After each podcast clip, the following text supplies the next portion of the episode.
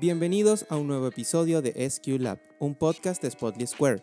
Yo soy César Cabrera. Por acá René Tobar. Hola, por aquí Viviana Pérez. Y yo, Eduardo Luis Manchego. Y bueno, ustedes se preguntarán qué es Spotly Square y nosotros básicamente somos un Interactive Creative Studio que se encarga de desarrollar experiencias digitales para marcas que quieren hacer cosas increíbles. Ese es básicamente el requisito que nosotros le pedimos a nuestros clientes. Cuando hablamos de hacer cosas increíbles, tenemos que dar el ejemplo. Por eso, en Spotly desde hace tiempo estamos desarrollando diferentes dinámicas, como conversaciones en Instagram Live para generar la mayor cantidad de contenido de valor. Y para que esto sea mucho más fácil de consumir, hoy traemos una nueva dinámica a formato podcast. Hemos estado hablando de temas súper, súper interesantes y quisimos llevarlo a este formato para que más gente pueda tener acceso a esta información. Así poder compartir todo lo que nosotros sabemos y también lo que saben los invitados que nos han acompañado. Por eso a partir de ahora vamos a empezar a subir este tipo de contenido en diferentes plataformas como Apple Podcasts, Google Podcasts y Spotify. Así que antes de comenzar el episodio, recuerden seguirnos en todas nuestras redes sociales como arroba Square y también visitar nuestra página web spotlesquare.com. Espero que disfruten mucho este episodio. Bueno, primero que nada, muchas gracias a quienes se están conectando. Este es el primer live oficial que estamos haciendo para hablar de nuestra empresa, de Spotly Square, de lo que hacemos. Y hoy específicamente vamos a hablar de un tema que hemos estado conversando internamente. Este, hicimos una, un research acerca del tema y es de eh, seis reglas para que las marcas regresen exitosamente después de la pandemia. ¿Dónde viene eso también? Quisiera darle un poquito de contexto. Pero ya va, ya va. Antes de arrancar el tema, vamos a presentarnos, por favor. Ok. Adelante, amigo Eduardo. René es la host, ya se notó. este, mi persona es Eduardo Manchego, soy cofundador de la compañía Spotly. Este, mi trabajo, bueno, de, de, mi profesión de diseño gráfico, pero bueno, especialista en la área digital. Y bueno, acá contentos de, de hacer el primer live, como dicen los chicos. ok, yo soy César Cabrera. Seguramente me han conocido en videos como...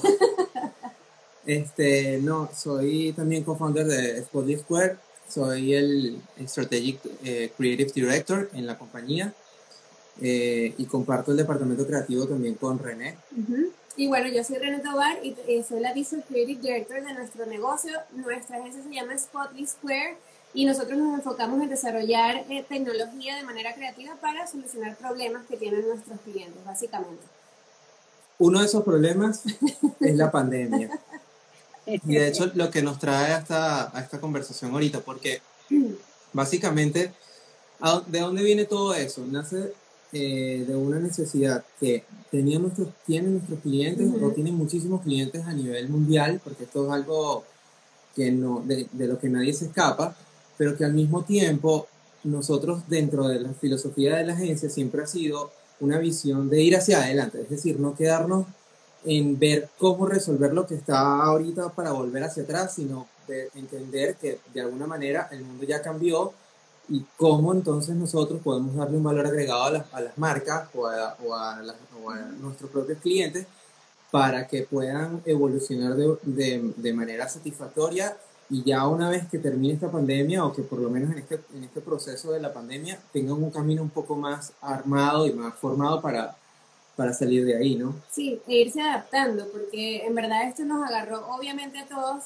fuera de base y creo que quien sobrevive o quien va a sobrevivir es quien se adapta rápido y básicamente eso es lo que nosotros hemos estado haciendo con nuestros clientes, ayudándolos a que se adapten y reaccionen rápido y no se queden como en el Dios mío, ¿qué voy a hacer? Sino, ok, aquí está el plan y esto, esto es lo que, lo que debe seguir. ¿Qué hicimos nosotros en, en, en Spotly? Nosotros tenemos dentro de las unidades de negocio de Spotly eh, una unidad que se llama Spotly Data, Spotly Data. Y básicamente el equipo de Spotly Data eh, hizo un research eh, analizando insights de consumidores a nivel global para básicamente utilizar toda esta información y resumirla en seis pasos para, para las marcas, para cómo deben eh, hacer el comeback o el regreso a la vida después de, de, esta pandemia. Es lo que venimos a discutir ahorita. Entonces, eh, no sé si vamos, vamos punto por punto. Sí, vamos, vamos por eh, punto por punto. En verdad nosotros condensamos toda la información en esas seis reglas Y lo que quisiera que Edu y César me, me ayuden a hacer es a indagar un poquito en cada uno. La primera que nosotros encontramos fue eh, ser transparentes. Las marcas tienen que ser transparentes. Entonces, ¿cómo se come eso? ¿Qué significa eso? Mira, uno de los puntos principales, Edu, si quieres, eh, déjame empezar en este y, y, uno de los puntos principales cuando nosotros decimos ser transparente es porque dentro del estudio nos dimos cuenta que el 75% de las personas creen que los negocios deben comunicarlo, comunicarse a partir de ahora de una forma mucho más transparente. Ya entendemos que muchas marcas lo han hecho, pero hacerlo o, o transmitir lo que quieres comunicar de una forma mucho más transparente, más, más auténtica, va a ayudar muchísimo a que las personas se conecten eh, mejor contigo, ¿no? Ok, pero ¿qué significa ser transparente? Claro. Bueno, aquí eh, yo estaba escuchándolos y, efectivamente nosotros hicimos como esto para nuestros, nuestras marcas, pero la verdad también es que nosotros nos vemos afectados como compañía. no, no somos ilesos a toda esta situación. Y parte de ser transparente es afrontar la situación, o sea, es entender realmente que hay un problema. Y a veces las marcas eh, caen, en, caen en el detalle de, por cuidar su marca, no entrar en esa realidad. Y creo que, por ejemplo, de nuestra manera, la forma de, de, de, afrontar este, este, este, ser transparente fue haciendo esta guía. ¿no? O sea, es hablando sobre los cambios, este, todos los channels que cumplen las marcas, por ejemplo, este, y yo siento que la forma de ser transparente, tanto decir como que, hey, eh, eh, estamos pasando por un problema, ayúdenos, como han hecho muchos, eh, muchas marcas, como otras como nosotros, como que, hey, mira, están pasando cambios y estas son formas de afrontarlo. Entonces, yo diría más como ser transparente es, entender que hay una realidad y, hablar de ello, ¿no? Es como cuando tú tienes un problema, si no lo hablas, no lo afrontas. Exacto, y sobre todo, o sea, desde las marcas también al consumidor decirle cómo ellos están eh, apoyando a sus empleados, cómo están afrontando esto, qué, qué plan tienen. O sea, es súper importante también como consumidor entender qué estás haciendo tú con, con, todo lo que está pasando, pues, y, y, ser bien vocal eh, con eso. Sí, sobre todo en esta situación, porque al final, y es como decía Eduardo, todos nos hemos visto afectados. Entonces, ser una marca que a partir de ahora no es que pretendas que nada pasó, sino que lo haces desde un punto de vista eh, eh, sin nombrarlo o sin hablar de esta situación, inclusive vas a dejar de desconectarte un poquito con las personas, pues porque al final como marca también en esta posición necesita ser positivo en, los mensajes que estás haciendo porque a todos nos vimos afectados y eso va a ayudar muchísimo a que eh, tu marca se conecte con las personas, pues, que es clave. Sí, a mí, a mí lo que me gusta es cuando tú hablas de este tema de transparencia, es como sinceridad, ¿no? Y cuando tú eres sincero es como que eres más abierto y no, no te reprimes y te quedas callado ante, ante simplemente cosas que sientes, ¿no? Eh, y eso la gente lo nota. No, no, no, bueno, es que si no hablas no te notan. es lo que le pasó mucho, ¿sabes? No, no, no, hablan porque te da miedo, te da miedo que te juzguen, te da miedo decir ayuda, ayúdame por, por esto, porque está sucediendo algo donde donde no solo está pasando en Estados Unidos, o sea, es un tema global, ¿no? Exactamente. total. Y, eso es lo más importante. Bueno, ahí cerramos el, el punto uno y el punto dos, honestamente es el que a mí más me sorprende de todos los puntos que tenemos aquí, que es ser digital. Y cuando estamos eh, o estuvimos haciendo toda esta investigación y recogiendo data y con nuestros mismos clientes, nos dimos cuenta que mucha gente no, es que no tenía ni idea de que tenía que estar en, en las redes sociales, que tenía que tener un e-commerce, que tenía que hacer todo eso. Entonces, ¿qué significa o qué herramientas podemos nosotros eh, dar o, o, hemos estado dándoles a nuestros clientes para que sean digitales? Bueno, sí, de hecho, siempre hemos conversado durante esta pandemia, una, hemos utilizado una frase que es, tú, básicamente tuvo que venir una pandemia para que muchas marcas se dieran cuenta que eh, tenían que tener un e-commerce, que tenían que tener una página, que tenían que estar, fortalecer su marca a nivel digital. Y esto es la segunda regla en nuestra lista de seis reglas que prácticamente podría ser la primera. Porque es sorprendente como en, en pleno 2020 hay marcas que no tienen nada. No, no, no tienen nada. Y nos dimos cuenta en este estudio que aproximadamente el 56% de, de, la, de las compras online se incrementaron en Estados Unidos. porque obviamente la gente no podía salir de su casa y muchas marcas se quedaron atrás en eso. Al no tener un e-commerce, al no fortalecerlo, eh, no lograron capitalizar ese mercado que estaba ávido y, hubiesen podido este, integrarse ahí, ¿no? Sí, y, mucho por miedo, por miedo de que, de que tal vez hacer un e-commerce puede ser costoso, de que no me van a comprar mi producto, porque ahorita no es prioridad, pero una vez más cometemos el error de asumir la toma de decisiones de otra gente porque nosotros no haríamos eso. Pues. Sí, y resulta que sí, la gente siguió comprando cualquier cosa, la gente, efectivamente hubo parámetros de, conducta que cambió, la gente no compraba tanto fashion, hubo una baja, pero todavía había gente que compraba, todavía había gente que estaba ociosa en su casa y seguía comprando y, ¿sabes? seguía viviendo su vida, este, y los que, no, los que no se unieron eh, afectó. Mira, aquí me va a tomar una atribución, René, tú que eres la host. Eh, pero por ejemplo, yo quiero que cada uno diga de sus tips favoritos. Para mí, este es como que mi favorito, que a la vez también medio tuve mi, como encontronazo por lo mismo, ¿no? Porque ¿cómo, cómo voy a vender ahorita que hay que hacer un e-commerce? ¿Cómo, ¿Cómo voy a hacer un website? O sea, realmente no tienes un website. Este, era como eh, sorprendente, para no decir cómico en algunos casos. Pero lo que más me gusta del tema digital es que todo depende cómo lo veas, ¿no? El, el digital es esas herramientas de comunicación que te acercan con la gente, que es un website, pero también en, en la parte de, toda la, de, todo el estudio llegamos que es la automatización. El ser digital te automatiza procesos. Claro. Por ejemplo, eh, eh, tanto un e-commerce que, bueno, puedes automatizar procesos como eh, locales que ni siquiera tenían sistemas de, de schedule dates. Por ejemplo, tenemos clientes que tienen spa y lo hemos ayudado como ahora a capitalizar más eh, sus citas de clientes más de una manera más fácil, que son cosas que tal vez uno ha visto en otros lugares, pero no todo el mundo lo tiene. Este, Como procesos más avanzados de compañías donde automatizaron su proceso de comunicación con sus clientes, ¿sabes? Donde ahora se hace un webinar, donde se hace un live. Miran a nosotros, nosotros no hacíamos eh, live, hoy en día estamos haciendo, ya tenemos, eh, hemos automatizado procesos que a veces uno se lo configura a clientes, pero uno no lo internaliza como, como marca, este, como, como empresa. Y yo creo, o sea, para mí lo más importante de B-Digital no lo voy a ver del punto de que, bueno, sí, hay que crear un website. Ahí, ahí voy a regañar a todos los que cayeron en ese proceso y, y, se los he dicho, pues, o sea, a mis clientes yo les he dicho, sea, no deberíamos estar hablando de esto. Hay que estar hablando de cómo automatizamos, cómo este, este momento las marcas lo aprovecharon, estar en digitales, en automatizar y, y, crecer, y crecer en sus procesos. Porque no, no me decir que estamos en futuro, es que ya estamos presentes, ¿sabes? Y, sí, ya deberíamos estar Exacto, ya deberíamos estar pensando en el y, y, qué pasa después, y qué viene después. Y es como, y en verdad, y eso nos lleva, en verdad que hace como un wrap-up perfecto, porque el punto número tres habla de, de, tener la voluntad de cambiar, de tener las ganas de, de cambiar y de adaptarse. Entonces, ¿qué significa eso para los clientes? Porque hay muchos clientes que, que, todavía son muy cerrados y tienen como mucho miedo de probar cosas nuevas.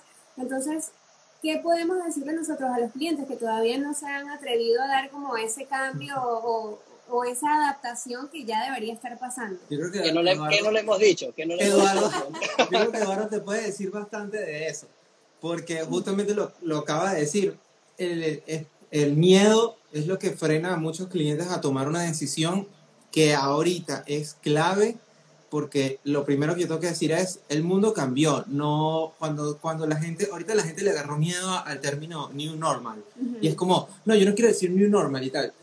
Pero es que realmente es la nueva normalidad. O sea realmente no no pienses que las cosas van a volver a ser como eran antes.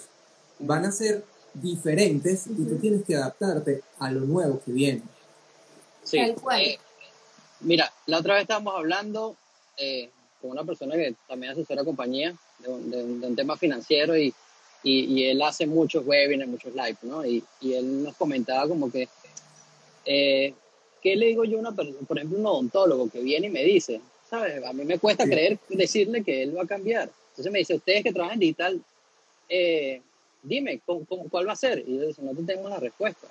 Este, lo, lo, más importante es que esa persona primero esté siempre está actualizada y siempre esté tenga ganas de, de, de, adaptarse a todo lo que viene, porque, Exacto. porque es que el, mundo ha cambiado, ¿sabes? Bueno, no sé, yo lo, lo voy a ver así exagerado porque me gusta verlo, pero por ejemplo antes todo se mueve por trueque, ya hoy en día estamos hablando de blockchain, o sea, las industrias no es que van a morir, sino que van a evolucionar. y lo más importante para nosotros es que no pongamos una pared siempre como que, wow, esto es demasiado futurista o, esto es demasiado millennial, ¿sabes? Lo típico que habla la, gente, mayor, esto es demasiado millennial. Y para nosotros vemos TikTok y decimos, ah, esto es demasiado más joven que todo, ¿sabes? pero o sea, es, es quitarnos esa barrera, es comenzar ya un, tono más, ¿sabes? De, de, de, ver la perspectiva y de tener ganas, ¿sabes? Simplemente decir, Así, como esta, es nuestra vida, ¿sabes? La nueva vida. Nos ponen ahí cool marketing, ustedes los que trabajan en digital, como ustedes, ustedes que siempre están haciendo eso. Y yo creo que también es importante en eso de, de cambiar el, el aprender a escuchar el mercado porque creo que muchos clientes también se quedan encerrados en lo que, lo que pasaba antes o lo que hacían antes que funcionaba y no, o sea, ¿qué va a funcionar ahora? Qué está diciendo la gente, en dónde van a enfocar su atención y, su intención de compra y hacia allá es que tienen que apuntar también. Sabes que yo, este, este punto de, de, estar dispuesto a cambiar o entender que las cosas van a cambiar, se ata mucho a la, a la al, al, a cómo somos los seres humanos. Nosotros, los seres humanos, por naturaleza, le tenemos miedo al cambio, pero está en nuestro cerebro entender que los cambios también nos ayudan a, evolucionar, a, ser mejores, en fin. Y a mí siempre me gusta discutir esto con, sobre todo con René, que nosotros siempre cuando hablamos de temas de, de robótica o de la inteligencia artificial y tal, ella dice que ella va a ser del equipo de Sarah Connor y yo soy del equipo de, de Skynet. Porque eh, muchas personas, cuando les hablas de, de automatización, cuando les hablas de robótica, les hablas de de inteligencia artificial siempre le tienen miedo como que, bueno, vamos a perder nuestro trabajo o ya las máquinas no, nos, van, nos van a, a superar. Y yo siempre les digo, al contrario, las máquinas van a sustituir el trabajo que estamos haciendo ahorita, pero nosotros como seres humanos vamos a evolucionar mentalmente para crear nuevos tipos de trabajo, cómo, cómo vamos a hacer cosas nuevas, carreras nuevas, profesiones eh, innovadoras. Entonces, en esta situación post pandemia, creo que las marcas ya tienen que ponerse ese mindset de que, bueno, ya el mundo no va a ser igual, yo tengo que cambiar, tengo que meterme aquí y cómo hago para yo, mi negocio, evolucionarlo. Y quiero detenerme aquí porque uno de nuestros clientes, por ejemplo, este, lo vio súper claro junto con nosotros, el hecho de entender desde el primer momento que empezó esta cuarentena, que él tenía que evolucionar con el mercado y no esperar a que, bueno, tengo que, ellos son un local, un, un, establecimiento físico y ellos eh, que depende del público que vaya para allá. Es un taproom. Entonces, el hecho de que esté, estén cerrados, a muchos locales lo que hicieron fue, bueno, hacer pausa y esperar y decir, bueno, me quedo aquí hasta que termine esta cuarentena que no sé cuándo va a terminar. Eh, en cambio, pone, contexto para que la gente sepa. O sea, es, una, es un local business, es una cervecería, donde es uno de los locales más afectados porque ellos, o sea, el bar es lo que está siempre en las terceras fases, cuartas fases, sabes que los gobiernos hablan por fases. Entonces, es la, es la, última fase que se va a abrir. Y segundo, su otro modelo de negocio es venderle a restaurantes. Y los restaurantes también están cerrados. literal, literal, o sea, psicológicamente, yo siempre, o sea, yo lo admiro a él y él me inspiró mucho en, todo este, en, todo, en toda esta pandemia, donde él no tuvo, la, o sea, era uno de los clientes que le decía, bueno, si tú decides no pagar, irte, ¿sabes? lo entiendo. Totalmente. es exacto, es entendible. Pero él afrontó la situación y su actitud positiva fue lo que lo hizo inventarse que hoy en día estamos haciendo cosas geniales para, la, para él. Para él. Sí. Ajá. Mira, y ahora hablando, y tú ya que mencionaste todo el tema de Skynet y de Sarah Connor, el cuarto punto o la cuarta regla dice que tienes que ser más humano. Entonces, en ese punto también me parece súper, súper fino detenernos porque también tiene mucho que ver con la empatía y de, cómo manejamos esta situación desde una, desde una perspectiva de trabajar en equipo y no de aprovecharse de la situación. Entonces, también me gustaría discutir un poquito qué significa ser más humano como marca. Dentro del estudio que, que nosotros hicimos en, eh, en Spotly, una de las cosas que identificamos es que eh, el 64% de, de, toda la fuerza laboral, de todas las personas que, que, están en oficinas, obviamente así no voy a hacer un paréntesis aquí, no es un secreto para nadie que la economía se derrumbó y que eso hizo que muchas compañías tuviesen que tomar la decisión, la fuerte decisión de salir de, de muchos empleados. Y eso Obviamente, cada situación es diferente, no, no estamos aquí como para juzgar cada una de las situaciones. Sin embargo, este punto lo que habla es que cuando eh, como compañía cuidas de tus empleados, eh, de la misma manera que cuidas a tus clientes, de la misma manera que cuidas a tus negocios, estos empleados en esta situación en particular van a tener un sentido de pertenencia aún mayor, un sentido de comunidad aún mayor con tu marca, con, con donde trabajan, porque entienden que la situación que, que les está afectando a ellos también le está afectando al dueño del negocio, también le está afectando a los clientes que van a ese lugar, por ejemplo, y que de alguna manera van a conectarse mejor con los, con los valores de la compañía, con los ideales de la compañía y trabajar de una manera más engranada para poder salir de esta situación juntos, pues. Entonces, obviamente, eh, aquí me, me, parece importante detallar que hay, que cada situación es diferente, cada posición es, es, clave, pero es importante ser, ser, más humanos en ese sentido como compañía, como marca. Claro. Eh, sí, yo ahí lo que voy a agregar es que una de las cosas que hicimos nosotros en esta, en esta pandemia fue eh, medir todo. Nos, obsesionamos con la data, tanto internamente. nos, pusimos a medir procesos. Eh, pero bueno, para no hablar de, de, de, nuestro lado, o sea, por ejemplo, compañías como Shopify, eh, que donde ya hay empresas donde ya los empleados están como reincorporándose poco a poco, ellos dijeron, nadie regresa. Todos han estado trabajando genial desde su casa el performance ha sido increíble, estamos evolucionando aún más y el CEO simplemente vio resultados, los beneficios que tal. Otros dirán como que bueno, es muy descabellado ya que mundo trabaja de casa, pero yo creo, yo creo que en todo este tema de evolución, pues eh, si, si hubo un parámetro que, no, que nosotros evaluamos a nuestro equipo, por ejemplo, ya que estamos hablando del equipo, que dio resultados, no los diemos, ¿sabes? Como que modifiquemos nuestro mindset donde tal vez no vengamos a la, a la oficina los cinco días a la semana sino donde le puedes dar felicidad de uno o dos días. Si tuvo mejor rendimiento, ¿por qué no? Si, le, si, la persona va a estar más contenta, ¿por qué no? Este, mídelo, dale lo mejor a, a, tu equipo, porque al final va a ser lo mejor para ti y para la compañía. Exacto. Entonces, eh, eh, eso, ahí quería hacer ese punto como sí, clave. Y eso creo que, que, también se une full con el punto 5 que habla de, de ser bondadoso, de, de, practicar el kindness con, con tu equipo y va totalmente unido a eso, o sea, ser como también ponerse en los zapatos de los demás, ser súper abierto a la hora de, de, hablar de, mira, esta es la posición que está, o la situación que está pasando, esto es como lo vamos a afrontar, cómo te sientes, en qué te puedo ayudar, o sea, como tener un, equipo bien, bien engranado allí, precisamente porque esto nos está afectando a todos. Y mientras más engranados estén, pues obviamente, como estaba diciendo César, también crece el sentido de pertenencia dentro de tu compañía y como marca y, y, y, eso también multiplica la voz de que, mira, si mi compañía durante el peor momento que hemos pasado ahorita hizo esto y fue súper abierto, por ejemplo, una de las cosas que nosotros hablábamos era que muchas compañías se dieron cuenta que los empleados no necesariamente tienen que estar dentro de una oficina para hacer su trabajo. Y fue también como un cambio ahí de mindset de, ah, ok, o sea, esto puede correr aún cuando la gente no está bajo, bajo el mismo techo. Exacto. Sí. ¿Sabes qué? Eso es una discusión que lleva años hablándose en el mundo, que si bajar la jornada laboral. Va a generar pelea porque Ajá. hay gente que no le gusta ese tema. Sí. Si, si, hay un comentario aquí, dice como que en muchos negocios puede funcionar, por ejemplo en agencias. Eh, pero yo creo que acá lo más... ¿Qué pasa? Uno de nuestros puntos que estamos acá como tratando de insistirle a la gente es que entiende el performance actual de la gente y que entiende que, la, que hay una situación que efectivamente ha generado, por ejemplo, el tema de la ansiedad del personal.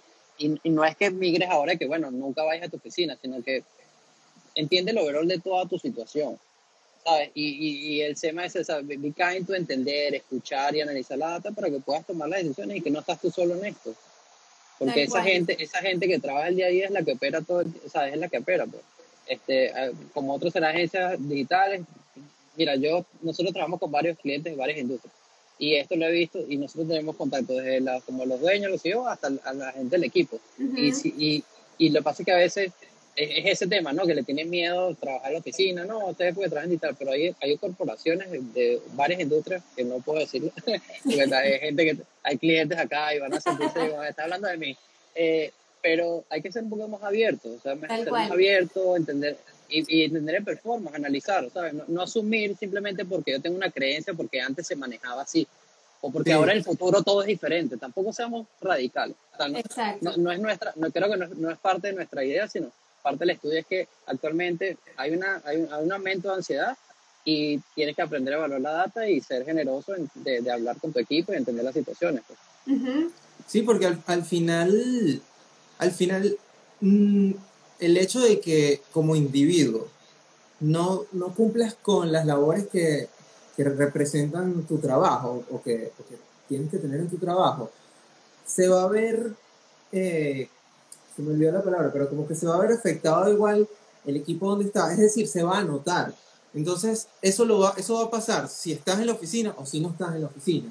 Entonces, eso va a ayudar inclusive a que a que las personas sean aún más retadoras consigo mismas y también como más este, eh, productivas. Claro, que se sepan organizar mejor porque obviamente ya ahí sí depende de cómo organizas tu día y cómo sea tu rendimiento y, y, en verdad sí, sí se ha probado que funciona este, este modelo de no tenemos que estar todos bajo el mismo techo para hacer el trabajo y hay que estar también abiertos, abiertos no solamente en el área creativa, o sea, esto extiende o se extiende a otras áreas que no tienen nada que ver con, el advertising y, que, y que ha probado que funciona. Mira, voy a dar dos ejemplos aquí.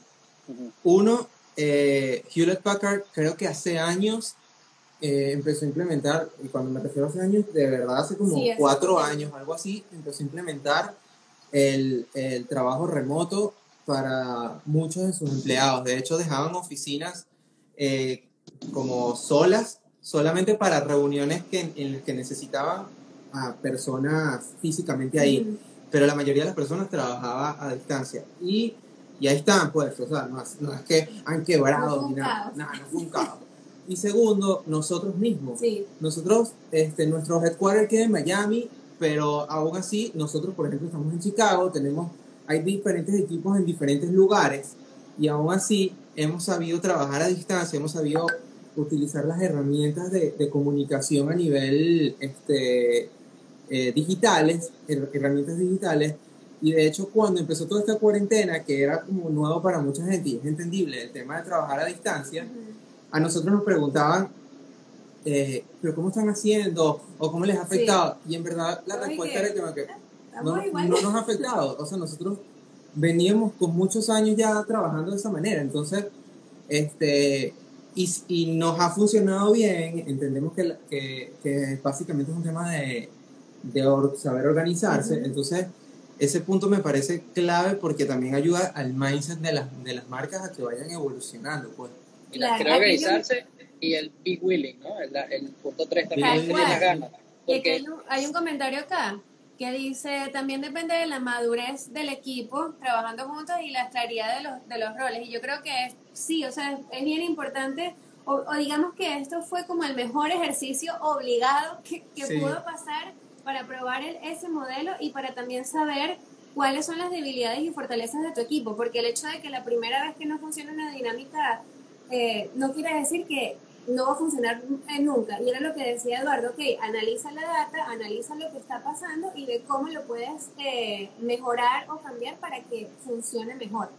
Claro, es que ese es el punto. Eh, por ejemplo, hoy en día hay demasiadas herramientas, hay demasiadas plataformas, y hay hasta redes sociales que te dicen qué plataformas usa cada persona, por ejemplo. Eh, ¿Y qué, qué significa esto? Es que si no te funciona una plataforma de comunicación, debe haber otra que tal vez tu equipo se conecte. No significa que ese modelo no funcionó. Por ejemplo, nosotros hemos probado Trello, nosotros hemos probado miles de aplicaciones y ya hoy en día nosotros decimos, ok, ya no, nos gustó esta aplicación, estamos contentos con esta aplicación y entendimos nuestro proceso, pero no significa que es usar, si usamos otra aplicación no nos funcionaba, no significa que eso no funcionaba, ¿no? Es que a veces también el, como la manera lo estamos haciendo, simplemente hay que hacer ajustes, o sea, en todo. Eh, y, eso que dices, y eso que dices es clave, el probar, porque de hecho con nuestra propia experiencia nos dimos cuenta que ese tipo de plataformas de comunicación o de ordenar el equipo, toda esta, esta cantidad de plataformas que existen ahorita, eh, son como, yo los veo como un carro, es como que unas tienen algo que el otro no tiene. Entonces tú tienes que ir como probando y por eso ellos también tienen free trials de que si un mes, siete días como para ver qué tanto te funciona. Y pues. digamos que vas armando tu, tu Android como las piezas que te hagan falta. Y, y, en verdad nosotros dimos con plataformas que nos ayudan a que todo corra de manera súper, súper smooth, o sea, suave, no hay problema y en verdad los invitamos a que vayan probando. Por ejemplo, nosotros usamos Slack muchísimo y en verdad es como nuestra fuente o nuestro, nuestro canal principal para comunicarnos y para organizar eh, todas las tareas usamos Asana. Entonces, chequen esas dos aplicaciones para que vean qué pueden hacer y, lo puedan aplicar dentro de sus equipos también.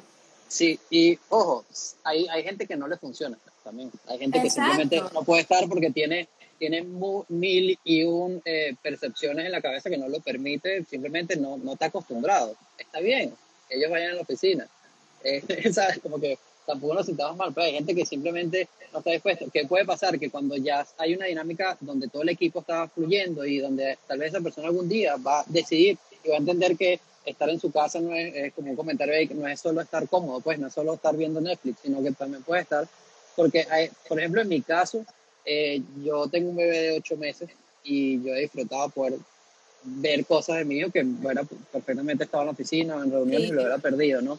Y yo, por ejemplo, yo he apreciado eso y lo, y lo, he visto lo he visto muy valioso en todo, en, en todo este, este pandemia de, de, poder ver, estar cerca a mi hijo. Por ejemplo, alguien, una persona del equipo este, tiene una cuenta de, de Health y ella aprovecha su horita de mediodía que hubiera perdido, este, ¿sabes? Comiendo un comedor, ahí aprovecha, hace sus lives, ¿sabes? Se disfruta comer sano, hace su comida, ¿sabes?